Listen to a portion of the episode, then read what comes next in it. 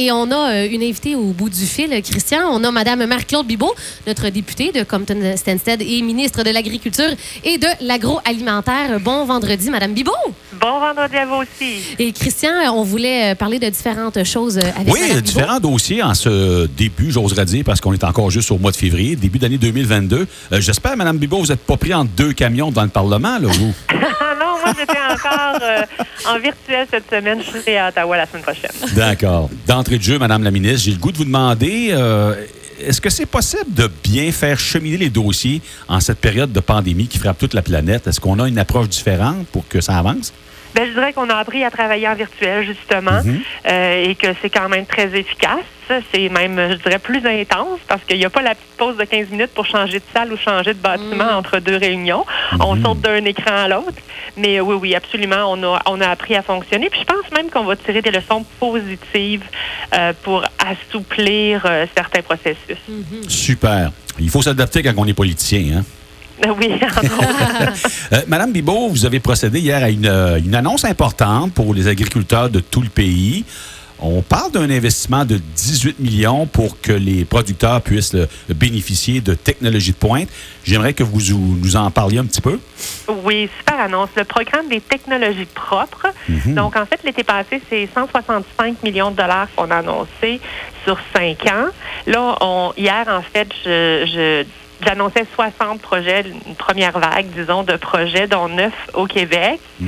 Euh, et ça, ça vise à donner les moyens à nos producteurs d'acquérir des technologies propres, plus éco-énergétiques, par exemple pour le séchage du grain ou pour le chauffage des poulaillers. Euh, donc, parce qu'on veut évidemment réduire nos émissions de gaz à effet de serre. Dans le secteur agricole, on est très engagé, mais ça prend les moyens hein, pour changer ces équipements-là. Et ce qui est le fun aussi, c'est que ça crée une demande plus importante. Donc, euh, les manufacturiers vont avoir un intérêt plus important Oui. euh, à développer, à commercialiser, et ça devrait amener aussi une baisse des prix. Ben, c'est intéressant de voir qu'il y a du concret. Il y a des choses qui se font sur le terrain parce que des fois, on se dit, ben, euh, est-ce qu'il se fait réellement des choses pour euh, contrer le réchauffement climatique? Alors, euh, c'est-à-dire pour réduire les gaz à effet de serre. Et ça, c'est un, c'est un bel exemple concret. J'enchaîne, euh, Madame Bibot. Cet automne, vous nous avez mentionné que des dispositions allaient être prises dans le but de, faciliter l'accueil de, travailleurs étrangers saisonniers dans nos, campagnes. Les producteurs de petits fruits, entre autres, puis les, propriétaires de plantations de sapins, euh, ils se sont plaints de la lourdeur administrative. Est-ce que ça avance, le nouveau plan de match? Avance. C'est encore un peu trop tôt pour euh, faire une avance, mais oui, c'est une priorité. Euh, et d'ailleurs, en ce moment, toutes les demandes euh, de permis de travail pour les travailleurs étrangers dans le secteur de l'agriculture sont priorisées, passent avant d'autres secteurs. Donc, euh, on, on veut être prêt, on veut que les gens entrent de la meilleure façon possible. Ben, il y en a qui viennent à l'année, mais bon, de Oui. au printemps, évidemment, il y a un, un nombre beaucoup plus important. Euh, alors, ça s'en vient, cette grande réforme, cette reconnaissance des employeurs de confiance, mais c'est un petit peu trop tôt pour vous l'annoncer encore. D'accord. Si j'ai bien saisi la problématique, c'est que entre autres, il y a des gens qui disaient, euh, des, plantations de sapins ou des, des producteurs de fruits qui disaient, ben c'est parce que nous, ça fait 6-7 ans qu'on fait une demande, on a fait nos preuves, on a démontré notre sérieux dans la façon d'accueillir ces travailleurs-là, et malgré tout, il faut re- faire tout le processus au complet, euh, de la même façon que c'était une, première demande. Vous avez bien résumé la situation. Euh, Je la comprends très, très bien. Et il y a un consensus euh, au sein de, de notre équipe. On est plusieurs ministres à travailler sur cette réforme-là. Donc, euh, j'ai une grande confiance que le mécanisme pour les employeurs, la reconnaissance des employeurs de confiance, qu'on appelle, euh, ça va être un des premiers éléments, sinon le premier de cette réforme-là. Parce qu'on a aussi la responsabilité de s'assurer que nos travailleurs sont accueillis dans Oui. les bonnes conditions, que ce soit le logement, que ce soit le, le versement du salaire, que ce soit l'accompagnement s'ils ont besoin de soins médicaux, par exemple. Oui. Euh, donc, on a cette responsabilité-là aussi. Oui, c'est ça, parce qu'on a vu quelques films d'horreur là-dedans. Là, hein? Oui, effectivement. Il y, a, eu de- malheureusement. il y a eu des mauvaises euh, expériences, disons. Mais la Eh. vaste majorité de nos producteurs agricoles sont exemplaires. Je pense que oui.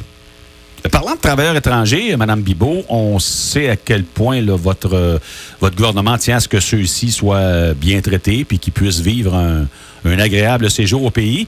L'année dernière, il y a un organisme qui s'appelle Action interculturelle qui a initié des activités intéressantes pour promouvoir ce qu'on appelle le, concept de vivre ensemble.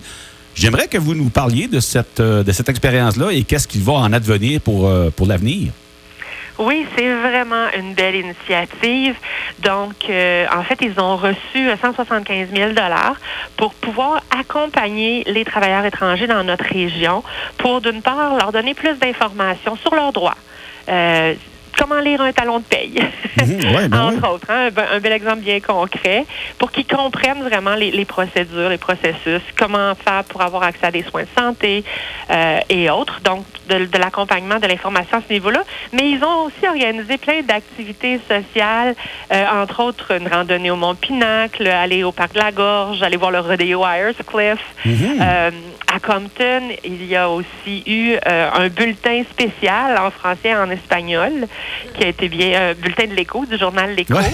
Euh, il y a au niveau du marché du soir aussi qui ont fait une activité spéciale. Donc ça, ça avait vraiment pour objectif de, de faciliter l'intégration, de, de faire en sorte que les, que les citoyens rencontrent ces travailleurs étrangers-là qui hmm. font partie maintenant de, de notre vie, particulièrement l'été, euh, qu'on leur demande, qu'on leur démontre de la reconnaissance. Ce sont des travailleurs essentiels euh, pour notre sécurité alimentaire, pour le bon fonctionnement de nos, de nos fermes.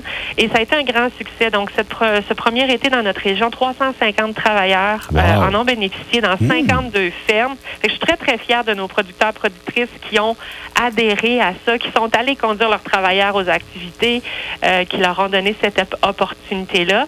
Et j'espère j'espère, j'espère pouvoir annoncer une, nouvelle phase pour l'été prochain. Donc, euh, je vais vous garder un peu de suspense. Bon, ben c'est bien. Mais, j'ai oui dit que ça regardait bien là, quand même. Hein. Ça sent bon. OK, super. Euh, Madame Bibot, depuis 2015, euh, le Canada grosso modo, accueille en moyenne 300 000 nouveaux arrivants par année. Et Justin Trudeau promet même de gonfler ce chiffre-là à 400 000. Ce qu'on constate sur le terrain, cependant, et ce, à travers tout le pays, c'est que les, euh, nouveaux arrivants sont les pires victimes de, de la crise du logement. Je me pose la question, est-ce qu'il y a quelque chose qui est orchestré de façon à ce qu'on assure que ce soit cohérent entre le nombre de personnes qui rentrent ici au pays et cette capacité de bien les accueillir puis de bien les héberger? Oui, effectivement, c'est une bonne question. Et puis, ben, on travaille en collaboration avec les provinces, avec le mhm. gouvernement du Québec, euh, sur les deux fronts. Autant au niveau des, euh, de l'immigration, le, le, Québec euh, fait exception et a, contrairement aux autres provinces, choisi ses immigrants dans le, le secteur économique.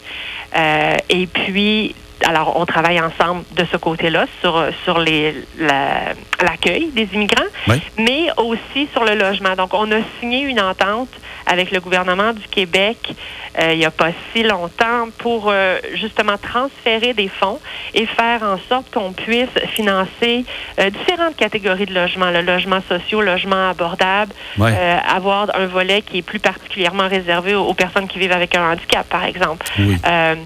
Alors, mais nous, on transfère l'argent dans le cadre de notre grande stratégie nationale vers la province et ensuite de ça, ben, c'est avec les municipalités, avec les offices d'habitation euh, que, les projets peuvent prendre forme. Donc, c'est évidemment pas le gouvernement qui construit.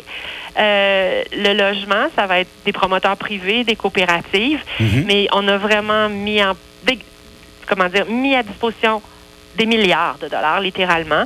Euh, mm à travers différents types de programmes. Oui. Et, euh, et c'est un défi qu'on doit relever et qui est, qui est, en lien direct, autant l'immigration que le logement, avec la pénurie de main-d'œuvre aussi. Oui, tout à fait. Parce que pour attirer des travailleurs en région, ils ont, on a besoin de les loger, hein, que ce soit des, euh, Québécois de, de, plusieurs générations ou des nouveaux arrivants.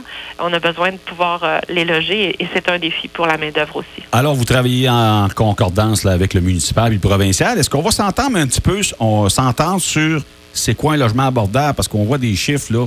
On voit du 1000 par mois, 1200, 1600. C'est quoi un logement abordable? Euh, je présume que c'est différent, là, euh, si on passe du milieu urbain de Toronto à un milieu rural comme Quaticook, évidemment. Ah oui, absolument. Là, il y a des, il y a des, des grosses, grosses différences. Euh, puis, il y a différentes catégories, justement. Et on essaie, on a, il y a différents programmes pour différents types de logements. Euh, on cherche aussi à mettre en place des incitatifs fiscaux pour que les jeunes puissent avoir accès à, leur, à la propriété aussi. Ouais. Euh, donc, euh, l'enjeu du logement, là, c'est, c'est, très vaste en ce moment. Tout à fait. Hey, comme dernière question, Mme Bibot, et rapidement, je vous demande, là, on débute pas mal l'année 2022. Si vous demandez un petit peu là, quels sont les quelques principaux dossiers qui vont accaparer votre ministère là, dans les prochains mois?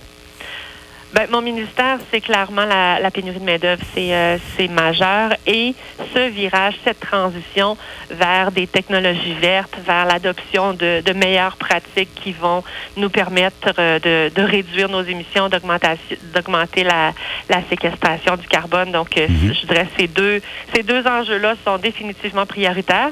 Et autour de ça, ben, on doit gérer des, euh, des crises qui sont associées à des événements climatiques, que ce soit la sécheresse ou les inondations dans l'Ouest ou, Mhm. ou des maladies euh, des plantes ou, ou des animaux. Donc, euh, je Ou- la pandémie. là-dedans en ce moment. Ou la pandémie. Et la pandémie. Oui, c'est ça, oui. un impact sur tout le monde. Oui. Merci beaucoup, Mme Bibot, pour euh, tous ces suivis et au plaisir euh, de se reparler. Merci, au plaisir. Merci, bon Bye week-end. bye.